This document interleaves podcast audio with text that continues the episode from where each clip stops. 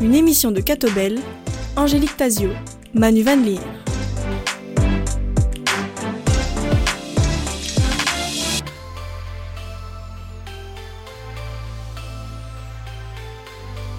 Bonjour à tous, ravi de vous retrouver pour cette émission plein feu. Le 31 décembre dernier, Monseigneur Jean-Luc Hutsin accédait à l'émérita. Pour lui succéder au vicariat, une déléguée a été nommée en la personne de Rebecca Alsberg-Charlier. Celle-ci a pour adjoint nommé le doyen Alain Demar, lui-même responsable de l'unité pastorale de Tubize. Nous vous proposons aujourd'hui d'aller à la rencontre de Rebecca Alsberg-Charlier. Bonjour Rebecca. Bonjour. En décembre dernier, vous avez été nommée par Monseigneur Terlinden, délégué épiscopal. Mais avant tout, euh, je vous propose de faire plus ample connaissance. Vous êtes l'aînée de trois filles, vous avez donc grandi dans un univers plutôt féminin. Où avez-vous grandi? Ah, je, suis wallonne. J'ai euh, déménagé euh, beaucoup, beaucoup pendant mon enfance entre Charleroi, les Ardennes, du côté d'Andenne, et je suis née en Ardennes.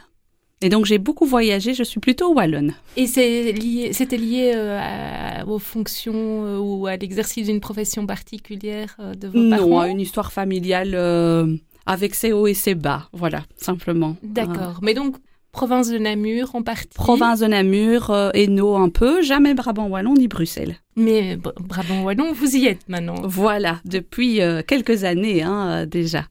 Et où avez-vous étudié?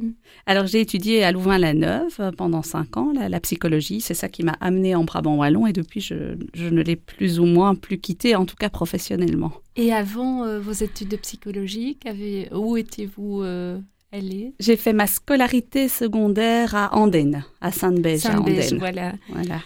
Alors, pourquoi avez-vous justement choisi euh, la psychologie pour vos études supérieures? Ah, ça c'est une bonne question. J'aimais être à l'écoute, pouvoir aider les gens quand, quand c'est compliqué. Euh, il y a une chanson de Linda Lemay euh, qui parle du, psy qui vient quand il n'y a plus rien d'autre qui peut permettre euh, d'écouter. Et donc voilà, je, je, ne savais pas au début ce que je voulais en faire. Hein. J'étais très attirée par tout ce qui était social. j'ai fait un stage en soins palliatifs, j'ai fait un stage aussi en maison maternelle. Donc là, on accueille des femmes qui fuient leur domicile. voilà, c'était ce domaine qui m'intéressait. Enfant, vous rêviez de devenir quoi comme profession? Alors, enfant, parfois j'ai rêvé d'être femme d'affaires pour le trip euh, film euh, où on voit madame assise dans son lit en train de travailler euh, le soir. Et ça vous arrive maintenant ah ben, Du coup, oui. du coup, oui. J'y pense parfois en riant. Et puis, je rêvais d'avoir une maison où je pouvais accueillir. Ça, ça a toujours été l'accueil. Pour moi, c'est vraiment important. Donc, je rêvais d'un lieu dont j'allais être responsable et qui pouvait accueillir. Voilà, petite. Et famille nombreuse? Euh, famille toujours. J'ai hésité à être religieuse, mais le fait que les religieuses n'avaient pas d'enfants euh, a été pour moi euh, la, voilà, la, la conclusion de ce discernement très rapide. Justement, vous êtes maman de quatre enfants. Hein. Comment arrivez-vous à, concilier vie professionnelle et vie familiale? C'est une question qu'on pourrait aussi poser à certains papas. Oui, bah, aujourd'hui, il faudra peut-être, enfin, dans quelques temps, la poser plus à mon mari, parce qu'on avait fait un choix familial que je ne travaille qu'à temps partiel jusqu'il y a quelques mois. Donc j'étais à mi-temps, à mi-temps théorique, euh, mais qui fait que je, les vacances, j'étais beaucoup à la maison. Euh, ici maintenant, donc j'augmente mon temps de travail et euh, mon mari va être plus à la maison à, terme, à moyen terme.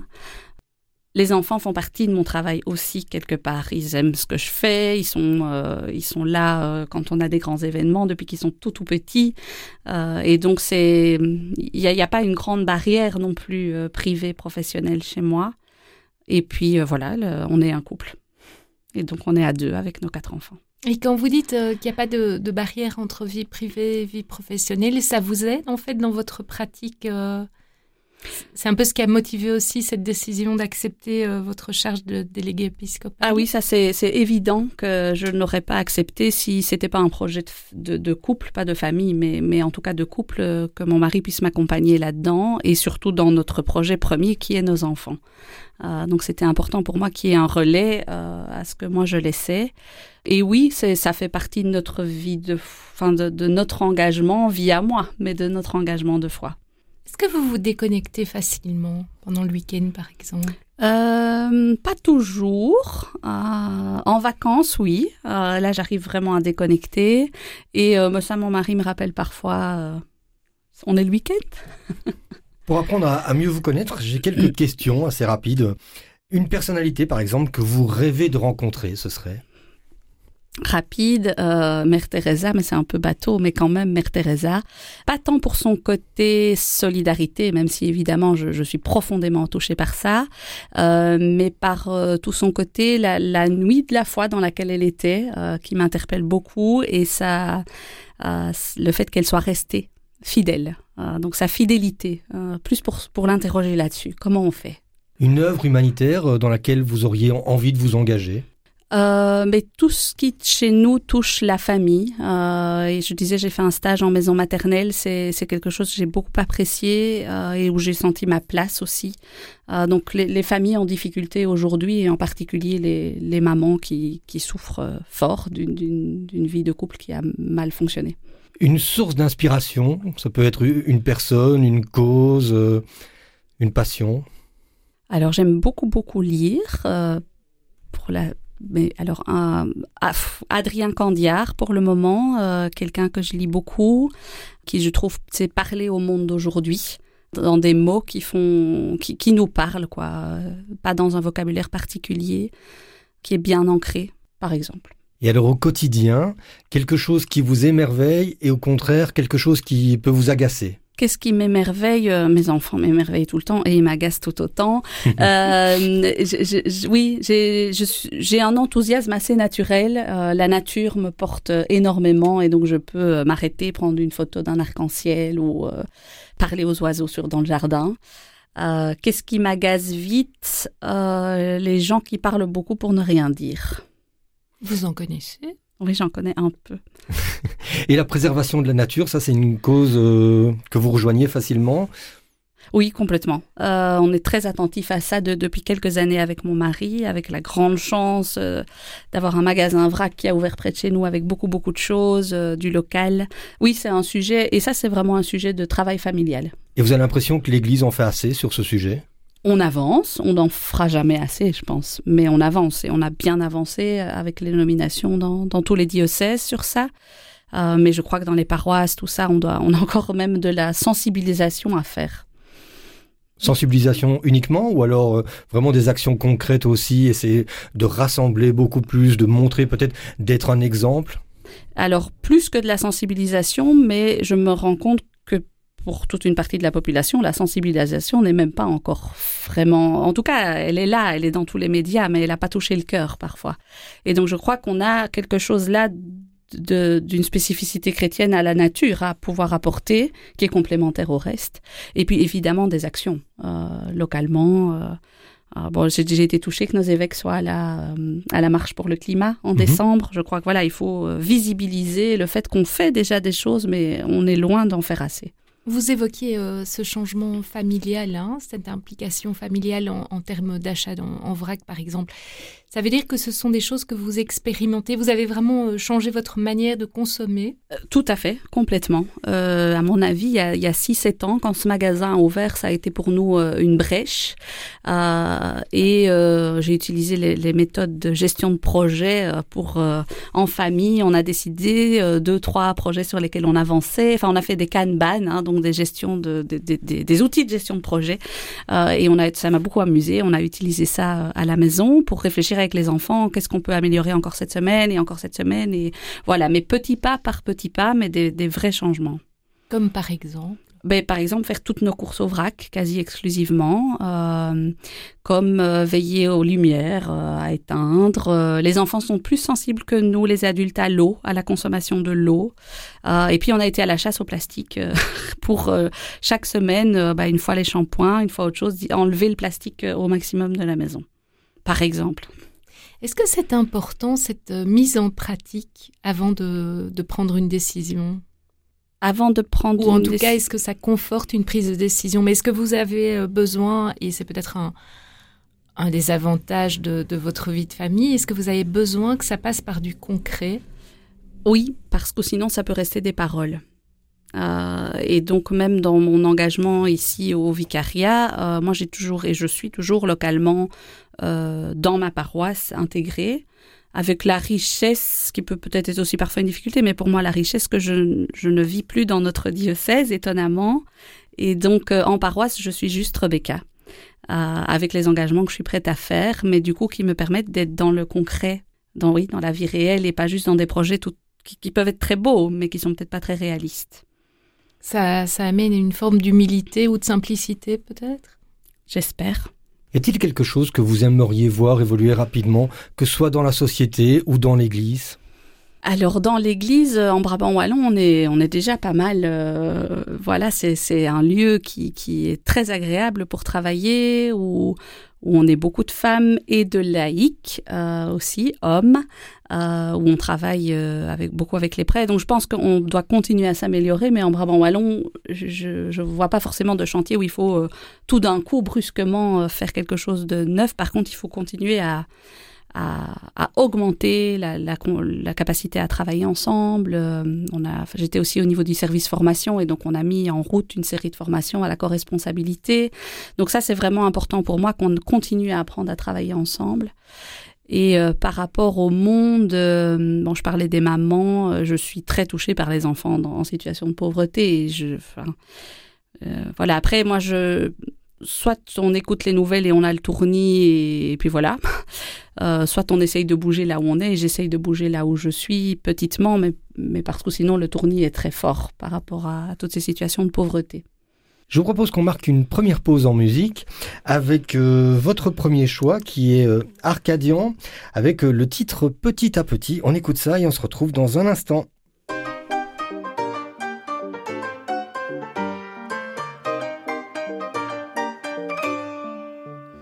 C'est qu'un mioche, un môme de trop. Rien qu'un gosse parmi des milliers de fous. Il est pas moche, non pas non plus beau. Pas facile de faire son nid, son trou. Oh, comme trois pommes demi-homme. Cherche un cœur gros comme un soleil. Un petit peu d'amour en somme. Une voix pour lui dire à l'oreille. Petit, tu verras si tu crois en toi. Petit à petit, petit, tu verras, tu grandiras. Petit, tu verras si tu crois en toi. Petit à petit, petit, tu verras, tu t'aimeras. Petit, tu sais, si souvent les mots résonnent bien plus fort que trop tard ni trop tôt pour mettre ses rêves bout à bout. Si je pouvais dire en secret aux gosses de l'époque que j'étais, qui voulait tout d'un air pressé, mais sans jamais s'aimer assez. Oh, petit, tu verras si tu crois en toi, petit à petit, petit, tu verras, tu grandiras. Petit, tu verras si tu crois en toi, petit à petit, petit, tu verras, tu t'aimeras.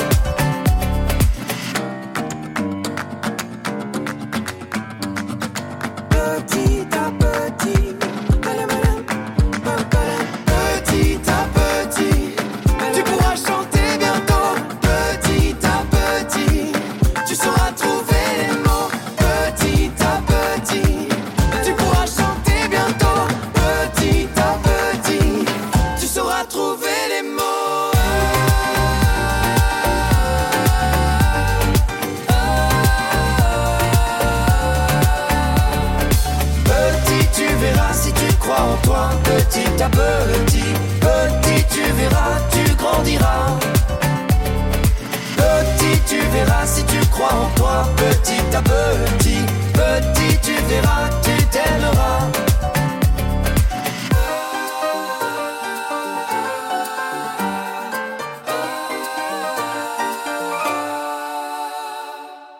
Deuxième partie de notre émission Plein Feu, aujourd'hui avec Rebecca Elsberg-Charlier. Revenons à, votre entrée au vicariat du Brabant Wallon, euh, Rebecca. Qu'est-ce qui vous a incité justement à rejoindre le vicariat en tant qu'animatrice pastorale? Ah ça c'est une jolie histoire. Euh, moi j'avais toujours imaginé qu'un jour je, m'engagerais dans l'église, mais comme maman cathée quand j'aurais 40 ans. Et puis euh, j'étais très investie à la paroisse universitaire et euh, la personne euh, qui s'en occupait, Claire Jonard, à l'époque, hein, euh, comme animatrice pastorale, a parlé de moi d'une manière ou d'une autre au vicariat. et donc, je suis entrée par la porte de l'aumônerie catholique dans un hôpital qui existait ici à Wavre. Et puis très vite, la pastorale des jeunes a ouvert un poste. Et donc je me suis dit, mais en fait, en fait, j'ignorais complètement à 18, enfin 24 ans qu'on pouvait être payé pour travailler pour l'Église. Donc pour moi, il y avait que le bénévolat. Euh, et donc, quand il y a eu le poste à la pastorale des jeunes, euh, bah, je sortais de l'UNIF où j'avais été hyper impliquée. Donc, ça, voilà, ça avait tout son sens. Euh, les marches des rameaux, pouvoir passer du côté organisation. voilà, c'était ça avait vraiment du sens pour moi de continuer à, donner dans ma foi. Et il s'avère que nous habitions à 200 mètres ici sur la chaussée de Bruxelles, un peu plus haut. Donc voilà, une série de petits signes qui, voilà, qui me disaient, bah tiens, pourquoi pas travailler euh, déjà maintenant dans l'Église qui est si importante pour moi. Et la formation avec le, CEP, hein, ce qu'on appelle le CEP, Centre d'études pastorales, euh, a été un moteur euh, évident dans, dans, la suite pour discerner de continuer dans ce type de mission. Et l'Église, euh, vous venez de dire que l'Église était déjà tellement importante pour vous à 24 ans. Elle était importante euh, sous quel titre? Euh, ben, Le lieu où vivre ma foi, tant spirituellement, mais que comme lieu où pouvoir me donner, parce que je suis convaincue que c'est si on se laisse nourrir par sa foi, on va rayonner aux alentours. Et donc pouvoir participer au lieu qui nourrit était intéressant pour moi pour que les gens rayonnent ensuite. Ce qui explique peut-être qu'il n'y ait pas de distinction entre vie familiale et euh, vie professionnelle, puisque les, la foi recouvre tout. Voilà, que ça, ça s'imbrique. C'est vrai que c'est un, fil rouge de ma vie, très certainement. Oui. Et quand vous étiez plus jeune, vous avez participé à des activités organisées par la pastorale des jeunes, par exemple? Je suis partie au JMJ en 2000, à 18 ans. Et puis avant, j'étais... En fait, je viens d'une famille euh, chrétienne. Et j'ai toujours accompagné maman. Et puis à un moment, j'ai fait... Euh, euh, ma vie de foi personnelle. Euh, les JMJ ont certainement participé.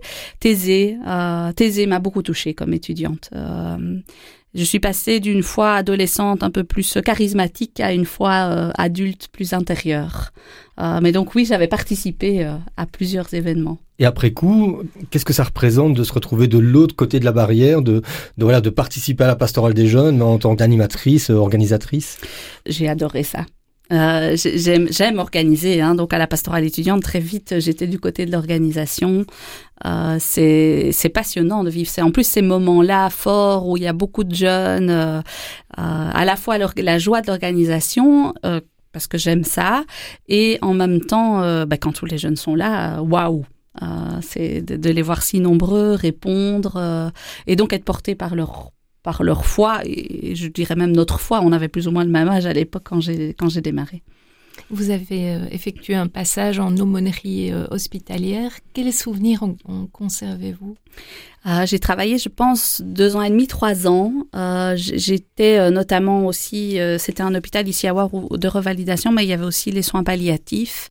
Euh, j'ai beaucoup apprécié ça. J'avais un peu difficile euh, à trouver la différence entre psychologue et, et euh, aumônière, et donc c'est une des raisons pour lesquelles j'ai pas continué. mais le, le passage, c'était marquant. Et puis de, ben voilà, c'était une j'avais déjà fait un stage en soins palliatifs comme psychologue, mais ici c'était au niveau de la foi, de, de, voir quoi transmettre, comment cheminer avec les gens. Euh, c'était très, c'était très riche, très très riche. Et c'est une activité que vous pourriez reprendre euh, de, visiteuse, par exemple? Pourquoi pas? Alors sûrement pas maintenant, évidemment, mais, euh, mais disons que c'est une attention que je garde. J'ai une sensibilité comme ça dans, dans la paroisse. Je ne suis pas visiteuse, mais euh, de d'être attentive à la personne qui vit seule. De pouvoir faire un petit geste. Euh. Et donc ça, c'est une des difficultés de cette nouvelle mission qui me prend beaucoup de temps, c'est qu'elle va me prendre beaucoup de temps et que donc ce temps que je pouvais avoir euh, de fraternité informelle ben, va être un peu réduit. Mais voilà, c'est pour un moment. Depuis 2020, vous étiez responsable de la formation au vicariat du Brabant Wallon. Il s'agit d'un aspect qui vous tient à cœur, et si oui, pourquoi? Oui, parce que je pense qu'on n'a jamais fini de, de s'améliorer, en fait, dans nos, dans nos pratiques et dans nos pastorales, et même personnellement, et que cette amélioration passe par la formation. C'est une conviction personnelle. euh, La formation pers- permanente est indispensable pour, pour tous. Euh, et se croire arrivé, pour moi, est un des signes qu'il y a vraiment un problème, quelque part. Euh, alors, euh, la formation, les formations que j'ai un peu plus développées sont toutes des formations qui vont toucher euh, la co-responsabilité, euh, la gestion d'équipe, la gestion de projet, venir un peu plus donner des outils parce qu'on a peut-être Bon voilà, les, prêtres sont nommés, sont formés euh, au séminaire, les animateurs pastoraux ont le CEP. Au séminaire, j'ose croire et j'espère, et en tout cas aujourd'hui euh, en Belgique, ça se développe. Il y a aussi euh, comment je gère une réunion ou comment je gère un conflit. C'était moins le cas par le passé. Et dans notre formation, des animateurs pastoraux, on ne parle pas de ça. Et donc, euh, évidemment, nos animateurs pastoraux, ils ont une autre vie antérieure à, leur engagement. Mais quand même, c'est tous des outils fort importants, me semble-t-il, pour apprendre à mieux collaborer. Donc il y a une nécessité de professionnaliser des fonctions qui ne l'étaient pas forcément, où il y avait peut-être une, part d'adaptation qui était plus grande auparavant. Tout à fait. Euh, mais parce qu'avec les unités pastorales, par exemple, on demande à, un prêtre euh, qui avant gérait une paroisse de gérer euh, avec des confrères plusieurs des projets, d'entrer dans une dynamique de projet. Le Conseil du P est un lieu qui est, parce que c'est une de mes autres missions jusqu'à présent, est un lieu où on prend des décisions ensemble et donc c'est pas anodin. mais tout comme dans le monde général, la gouvernance partagée est en train de se développer et ça ne s'improvise pas. Vous avez justement accompagné hein, les paroisses euh, dans leur mutation en unité pastorale. Comment s'est déroulé ce passage? Ah ben ça c'est pas fini hein, comme passage. Euh, ça fait dix ans les unités pastorales en Brabant wallon, un, un tout petit peu plus, mais en tout cas moi dix ans que j'avais été nommée pour ça. Et l'année passée, on a envoyé les deux dernières unités pastorales. Donc c'est dire que certains lieux ont eu besoin de plus de temps que d'autres pour euh, pour cheminer dans ce dans cette direction. En certains lieux, ça fonctionne très bien, dans d'autres, c'est plus difficile. Euh, L'apprentissage du travailler ensemble n'est pas évident et du sortir du on a toujours fait, euh, de l'amour de son clocher qui est magnifique, mais qui doit se déployer autrement aujourd'hui. Mais vous pouvez peut-être détailler un peu plus euh, en quoi consiste cette mutation euh, donc des unités pastorales, comment ça fonctionne par rapport aux paroisses classiques? Alors au Brabant wallon, c'est particulier les unités pastorales par rapport à d'autres diocèses francophones belges, parce que nous avons décidé de laisser les paroisses et de demander aux paroisses de réfléchir entre elles sur quel projet elles voulaient travailler. Donc c'est vraiment de, du travail par projet. Et pour déterminer sur quel projet ils allaient travailler, on les accompagnait, euh, moi-même et, une équipe, pour, à partir des forces en place, décider ce sur quoi ils allaient travailler. Donc certaines UP euh, ont, ont développé beaucoup le côté de la catéchèse, mais d'autres ont plus développé le côté des visiteurs de malades. D'autres ont été très créatives avec des projets euh, vers le monde. Et donc euh, c'est vraiment un travail en projet. Et pour le reste des projets, enfin pour ce qui n'est pas choisi dans les projets, les, paroisses restent autonomes. Donc c'est une particularité chez nous euh, qui peut-être en certains lieux ne facilite pas le travail, mais pour moi met des bonnes bases pour euh, pour l'avenir parce que oui. Est-ce que c'est une réponse aussi au manque euh, d'effectifs parfois dans, dans les paroisses? Ah ben alors en Brabant wallon, on n'a pas, c'était pas pour ça que sont nées Ah les non. unités pastorales, euh, parce qu'on avait encore des prêtres il y a dix ans presque partout. Euh, Aujourd'hui, certains prêtres ont deux ou trois paroisses, mais donc on n'est pas du tout dans des configurations comme dans d'autres diocèses où on a euh, un curé pour 12 paroisses. hein. Quelque part, ça a peut-être parfois facilité chez eux. Hein. Ici, les, les gens se disent mais pourquoi je dois travailler avec les autres puisque les paroissiens, puisque j'ai de toute manière un curé et les autres ont un curé. Donc parfois, ça peut être un obstacle, mais c'est se dire aussi mais ok, on, on a des curés partout, mais si on est cinq laïcs à gauche, 15 à droite, euh, euh, on porte comment toute la pastorale? Et donc c'est voilà, mon- mon leitmotiv à moi était plus de se dire regardons l'avenir de l'Église avec toutes les forces qui s'amenuisent et pas que celles des prêtres. Et quelles ont été les résistances principales, à part la peur du changement euh, éventuel? Euh, certaines, hein, la peur du changement, mais ça partout, euh, en tout lieu. Euh, la peur qu'on ferme les églises, elle est très présente. Euh, or, dans le projet, comme il a été conçu pour le moment, ce n'était pas du tout un objectif, même si certains pensent que c'est un objectif caché. Je ne peux pas dire aujourd'hui qu'on n'ira pas vers ça à un moment. Mais ça, c'est l'avenir qui nous le dira et ça dépend de notre créativité à réveiller certaines de nos paroisses. Euh, le on l'a toujours fait comme ça. Ça c'est euh, c'est c'est lourd celui-là. Cette résistance là au changement, elle est lourde et euh, elle ne tombe que si on apprend à se connaître. Hein, parce que parfois les gens ne se connaissaient pas tout simplement d'une paroisse à l'autre et donc euh, plus on on multiplie les moments de fraternité, euh, de convivialité, plus on peut aller vers du travail ensemble. Sans appauvrir les paroisses en tant que telles. C'est l'idée, oui, c'est l'idée. Je reviens sur euh, les possibles fermetures d'églises. Est-ce que dans le Brabant wallon, euh, c'est une situation qui, qui s'avérerait peut-être nécessaire euh, dans un lieu ou un autre? Et dans ce cas, qui prend ce type de décision? Alors, je ne suis pas sûre que dans un avenir proche, ça soit indispensable. Si quelqu'un devait prendre ce type de décision, c'est avec l'archevêque, évidemment, mais comme par le passé. Euh, et donc, euh, voilà, on est, on est un vicariat qui dépend d'un diocèse. Donc, des décisions aussi, euh, aussi fortes, elles sont prises vraiment en lien avec l'archevêque, même si elles sont réfléchies par euh, le, le bureau qui m'accompagne, donc qui est un organe euh, qui gère plus la vie des, des paroisses, euh, là où vont les prêtres. Euh, je, donc, moi, je suis mandatée pour cinq ans. Je ne sais pas si dans les cinq ans qui viennent, euh, j'aurai à accompagner ce type de dossier-là, mais je crois qu'on a vraiment à réfléchir. Ensemble en fait et de ne pas attendre qu'on doive fermer pour fermer. Les situations sont parfois fort différentes euh, entre vicariats, entre diocèses. Euh, On sait que la réflexion, par exemple, va déjà bon train à Bruxelles.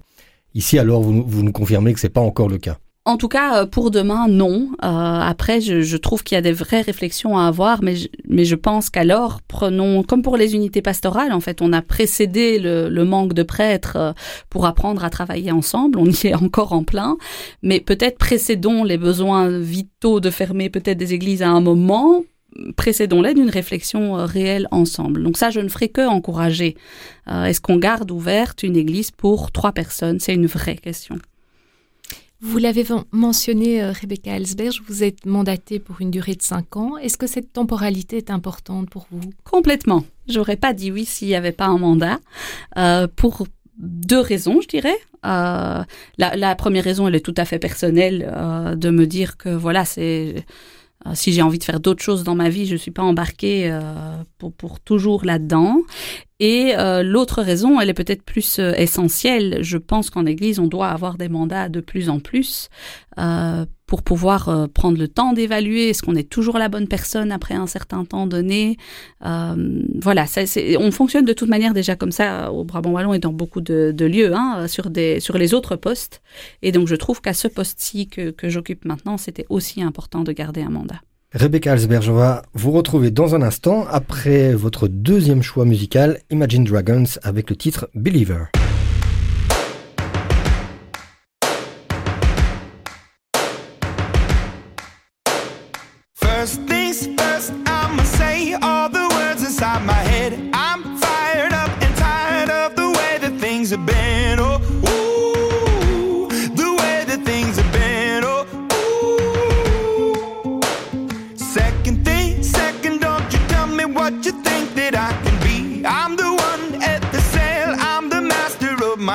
The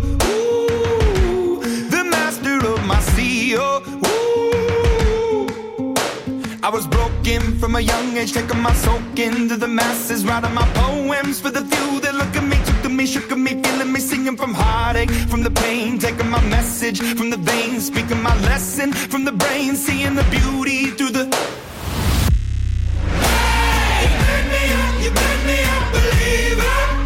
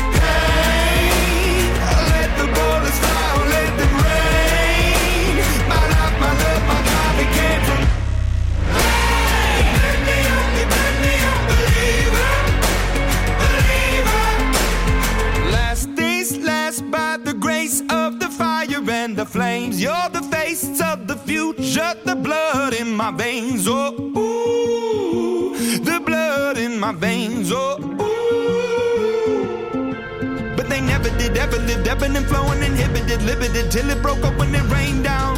It rained down like. Hey, you me up, you me up, believer.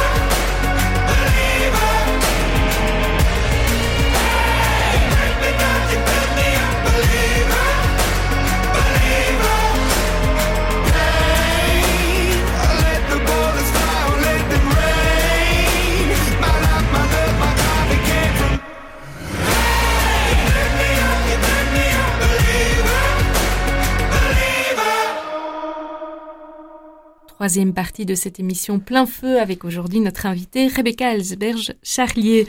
Dans vos nouvelles activités, vous serez accompagnée du doyen Alain Demar, qui a été ordonné prêtre en 1992 pour le diocèse de Malines-Bruxelles.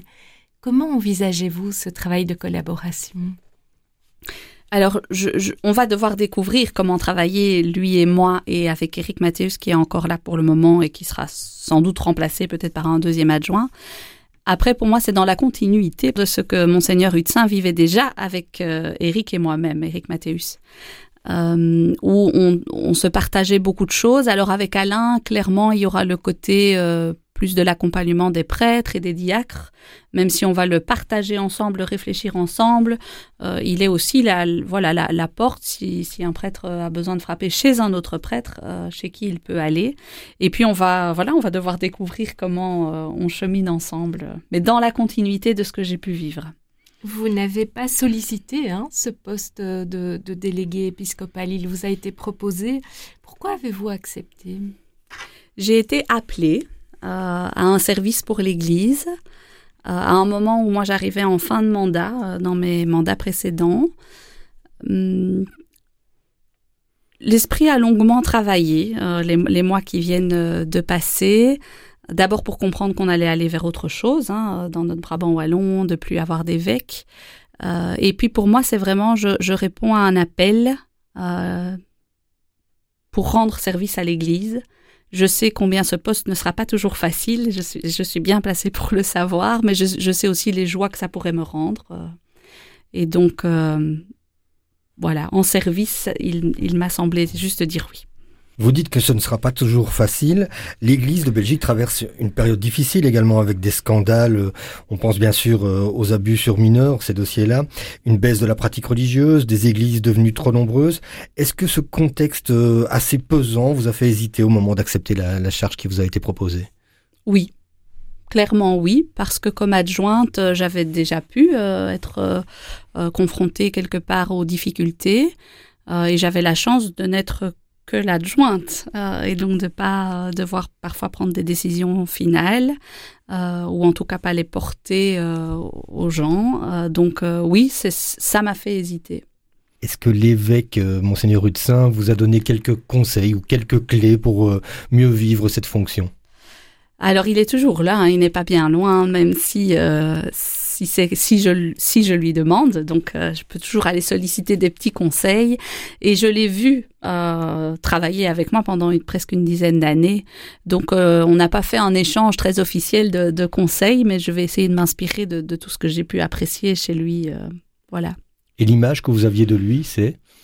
Quelqu'un qui est à l'écoute, quelqu'un qui sait où il va, qui a une, une grande spiritualité, euh, qui, qui, peut donner des impulsions. Enfin, tout ce disciple en mission qu'on avait vécu au Brabant Wallon il y a quelques années, euh, le projet euh, avec la famille, la préparation au mariage, la catéchèse, le renouvellement. Donc, euh, quelqu'un qui a une vision à long terme des, des défis de l'Église est très à l'écoute, vraiment très à l'écoute de, de, de, la réalité, du vécu des gens.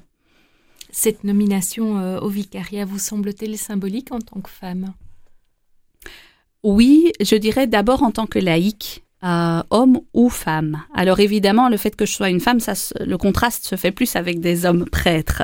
Euh, mais pour moi, le fait qu'on nomme un laïc euh, à ce type de poste est, est un signe de l'Église qui est en train de bouger. Euh, c'est que c'était mûr pour que je sois nommée.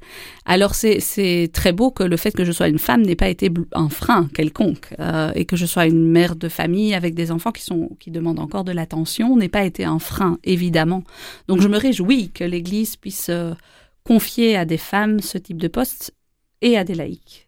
Et êtes-vous également favorable à ce que les unités pastorales soient gérées par, par des femmes ou les doyennés? Alors en Brabant Wallon, on avait, on a déjà une unité pastorale maintenant gérée par euh, une animatrice pastorale. On en a eu une par le passé, puis elle a pris sa pension. Donc c'est pas une difficulté euh, pour moi en soi. Euh, donc oui, je suis favorable quand c'est la personne qui est la plus adéquate et compétente. Oui, au fond, euh, peu importe que ce soit une femme, mais c'est une question de compétence. Pour moi, c'est une question de chacun à sa juste place, et je peux regretter que par le passé, des femmes qui étaient à la juste place n'aient pas pu accéder à ce type de poste. Je crois qu'aujourd'hui, l'Église souhaite reconnaître plus la compétence et la juste place que le sexe de la personne. Mais une présence plus importante des femmes, c'est quelque chose à favoriser Complètement, oui, oui, certainement, euh, parce que parce qu'elles sont tellement là en fait, euh, elles sont là dans, dans l'ombre, mais euh, la majorité de nos paroisses, les personnes qui sont très actives sont des femmes, et donc ben, oui, visibilisons ces, toutes ces missions qui sont déjà rendues jusqu'à présent. Il y a beaucoup d'engagement, une écoute qui est attentive aussi. Oui, c'est ça, oui, tout à fait. Et donc, mettons les gens à la bonne place en ce compris des femmes, mais sans en faire un quota. Euh, les affaires de quota, c'est pas forcément mon, mon idéal, mais, mais plutôt les bonnes personnes à la bonne place. Vous pensez que ça va évoluer rapidement, mais naturellement? Bon, on peut pousser un peu, et donc ici l'archevêque a fait un choix qui, qui, mais qui peut être, qui pouvait être accepté aujourd'hui, euh, et il a fait un choix quand même novateur. Euh, mais monseigneur Hutzin aussi à l'époque en me nommant adjointe, hein, donc je pense qu'il faut pas attendre, mais euh, mais il faut pas pour le principe, mais il faut pas attendre. Est-ce qu'on peut faire carrière dans l'Église? Ben, J'imagine que oui, et en même temps, non. Euh, J'imagine que oui, parce que si certains regardent mon évolution, on pourrait se dire que j'ai fait carrière, euh, mais à aucun moment je n'ai eu cet objectif. Euh, et donc c'est pour moi euh, oui, c'est une question qui est délicate, peut-être parce qu'aussi, moi, je sais pas, voilà, l'ambition n'est pas, et pour moi, n'est pas un défaut, mais je ne suis pas pourvue ni dans un sens ni dans l'autre d'ambition. Et donc, si, euh, des ambitions autres, mais pas professionnelles. Euh, et donc, oui, je, je pense qu'on peut peut-être faire carrière, mais alors il faut plutôt penser à, à être au service. C'est une carrière qui est au service. Quels seront vos liens, Rebecca Ellsberg, avec les, évêques des autres diocèses? Est-ce que vous allez par exemple être invité à la conférence épiscopale pour participer euh, au débat et aux prises de décision? Pas que je sache, non. Euh, notre évêque, c'est monseigneur Terlinden. Euh, et donc, à moins qu'il y ait un sujet, euh, j'imagine qu'ils ont des invités de temps en temps, euh, ne nécessite ma présence, non, je n'y serai pas. À Bruxelles, à la tête du vicariat de Bruxelles, on trouve également un nouveau tandem avec le chanoine Tony Frison et Marie-Françoise Bovroul. Leur mission sera-t-elle comparable à la vôtre? Alors celle de Tony à la mienne euh, et celle de Marie-Françoise à mes adjoints. Après, on va voir comment de part et d'autre les duos euh, s'équilibrent. Euh, ça, je, je, je, je, ne sais pas dire encore, puisque je ne sais pas non plus exactement comment nous, on va s'organiser au Brabant Wallon. Mais c'est semblablement le même modèle. Et vous imaginez avoir des, des, échanges avec eux pour, euh, voilà, pour discuter du fonctionnement?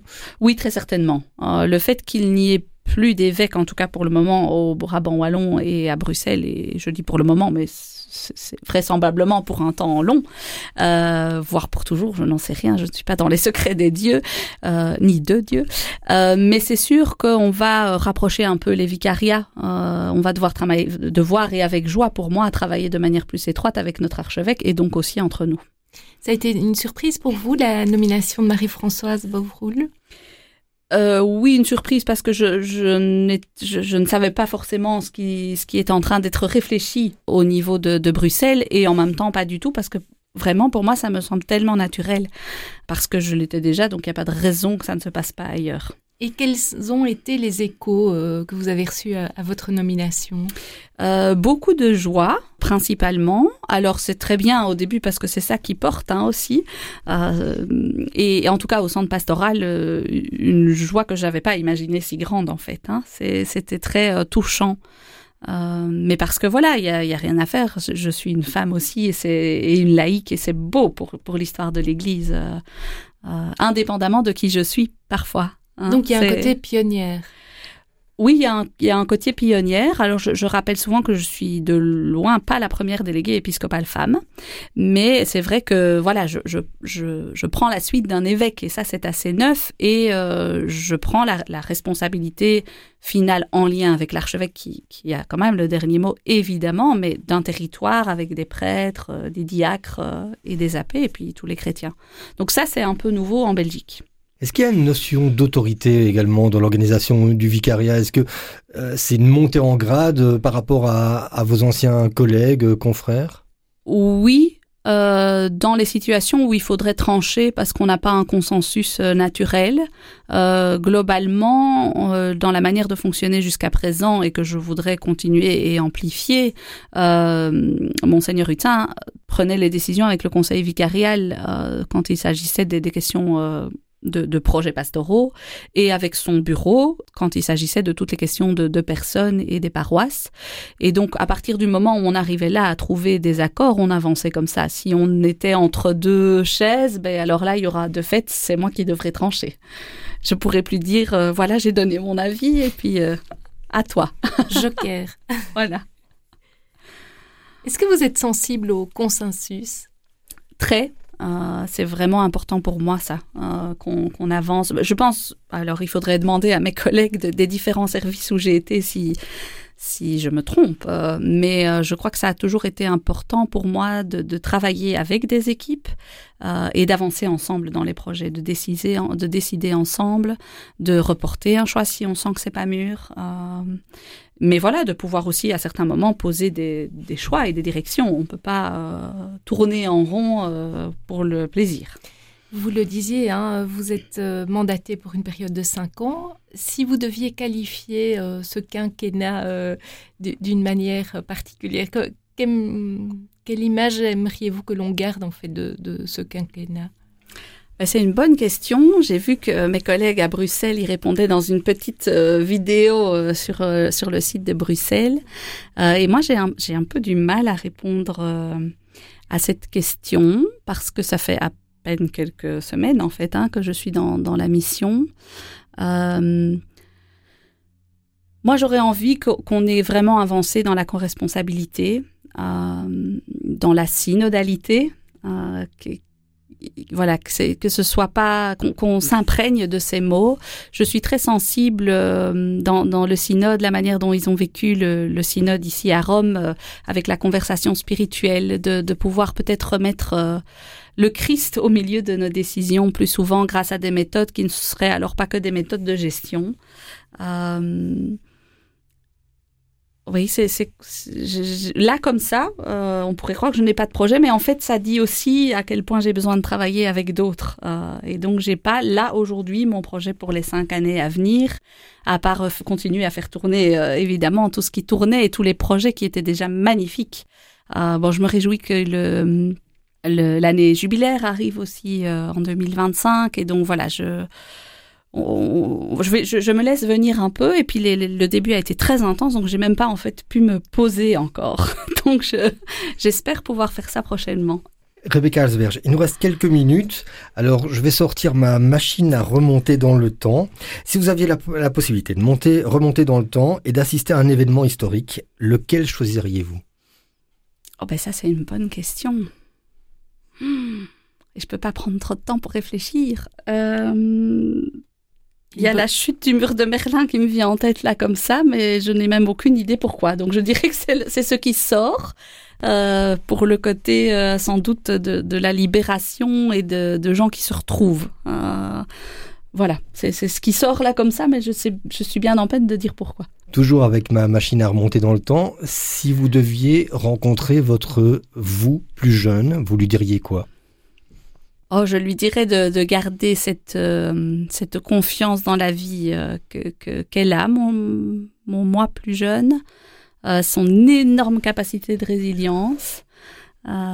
et oui, de garder son enthousiasme et que la vie, la vie est belle, même si, si elle est chienne. Elle est vraiment chienne parfois, mais qu'elle est belle. Et si à l'inverse, euh, on voyageait dans le temps vers le futur, vous aimeriez découvrir quoi sur un plan personnel, sur un plan professionnel? Alors, sur un plan euh, personnel, euh, moi j'aime beaucoup m'imaginer avec mon mari assis sur un banc vieillissant, là, l'image des, des, des, des petits vieux, avec beaucoup de tendresse que je dis ça, qui prennent soin l'un de l'autre et qui peuvent admirer leurs enfants comme on le fait déjà aujourd'hui en se disant ça c'est sorti de nous. on sait pas, enfin si on sait comment, mais voilà, on, on, on est créateur partiel de ça parce que ça nous dépasse tellement. Et donc ça je voilà j'espère garder euh, euh, cette, cet émerveillement avec mon mari de de, de, de nos enfants et de tout ce qu'on a pu construire. Et, euh, et ça d'année en année euh, pas juste quand on sera assis sur un banc. Euh, et au niveau professionnel euh, en fait, moi, j'ai plein de rêves hein, pour ma vie professionnelle. Et, je n'ai que 41 ans. Et donc, euh, j'ai encore... euh, voilà, je suis psychologue de formation. Euh, et, et un jour, je rêve de, de peut-être retourner vers ça. Euh, j'ai une tendresse très particulière pour les jeunes mamans, le temps de la grossesse, de l'accouchement, de, de tout ce qui se vit là, euh, de la fin de vie. En fait, le début et la fin de vie, chez moi, c'est quelque chose de, voilà, de vraiment important. Et donc, un jour, dans, dans pas mille ans, parce que je serai plus là, euh, sûrement, euh, je, je- j'ess- j'essayerai d'explorer. Mais en même temps, s'il y a bien une chose que la vie m'a appris, c'est que euh, il y a des appels qui sont surprenants, qui se répètent à moi euh, plus ou moins tous les dix ans. voilà, donc on verra de quoi sera construit l'avenir. Et je suis très curieuse en fait, très curieuse. Eh bien, Rebecca Alsberg, un tout grand merci euh, d'avoir partagé comme ça avec nous euh, votre parcours, votre expérience, euh, vos défis et vos envies pour le futur. Et on vous souhaite une très belle continuation dans ces nouvelles fonctions à la tête du Brabant Wallon. Merci Angélique Tazio de m'avoir accompagné à la présentation de cette émission et merci à tous de nous avoir suivis. Au revoir, à très belle journée. Au revoir.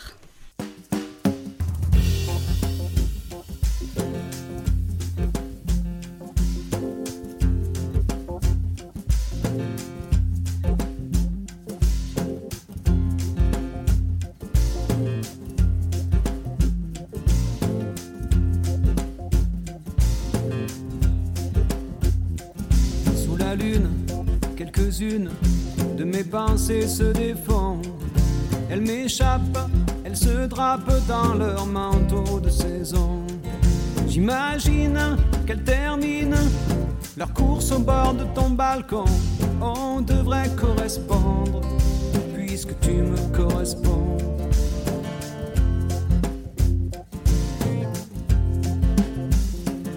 Que deviennent mes poèmes quand ils prennent l'horizon Où partent toutes ces cartes qui se décrochent de mes cloisons.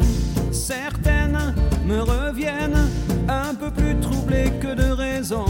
On devrait correspondre puisque tu me corresponds.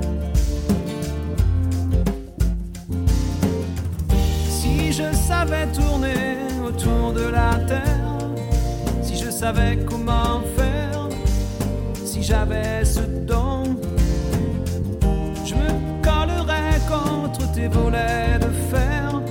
J'y resterais tant qu'à faire pour de bon. Sous le fluide qui les guide, toutes mes pensées s'en vont. Je peux pas croire qu'elles s'égarent avant d'avoir trouvé ta maison. Je présume qu'elles y allument les larmes de ton salon, on devrait correspondre, puisque tu me corresponds. Je pensais tenir sous contrôle tout mon cortège d'envie, et je vois bien qu'à tour de rôle, chacune d'elles s'enfuit en longue portée de corolle qui partent